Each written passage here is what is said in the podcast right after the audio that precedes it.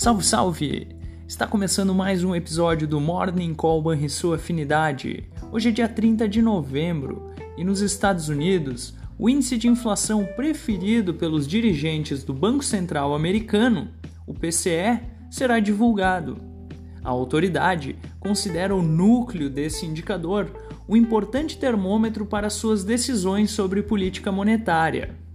Além disso, a reunião da OPEP, deverá atrair olhares do mercado financeiro nesta última sessão de novembro. À espera do PCE, os índices futuros em Wall Street sobem após o fechamento divergente na véspera. O sinal também é positivo na Europa, sobretudo após novos sinais de desinflação vindos da zona do euro. Contudo, na Ásia, as bolsas não firmaram um rumo único na sessão. Vale lembrar que lá, os dados da China reforçaram fraqueza da economia. Já os rendimentos dos treasuries não têm direção única nesta manhã, enquanto o DXY do dólar avança. O consenso de mercado segue apontando para a manutenção da taxa básica de juros nos Estados Unidos, no atual patamar, entre 5,25% e 5,50% na reunião de dezembro.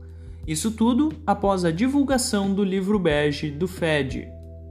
Na véspera, foi divulgado também o PIB americano, com surpresa no avanço da atividade do segundo para o terceiro trimestre. Em relação a isso, a autoridade monetária fica atenta para ver se a desaceleração da atividade continuará ao longo do quarto trimestre, o que deve arrefecer também o ritmo dos indicadores de preços. Essas foram as notícias internacionais. No Brasil, o foco fica na expectativa da retomada do julgamento do pagamento de precatórios e na Assembleia de Acionistas da Petrobras. Ademais, o dia contará com palestras de diretores do Banco Central, enquanto o IBGE divulgará a taxa de desemprego de outubro. A força das commodities e a alta das bolsas do Ocidente devem estimular ganhos ao Ibovespa, que caminha para fechar novembro com a maior valorização em três anos.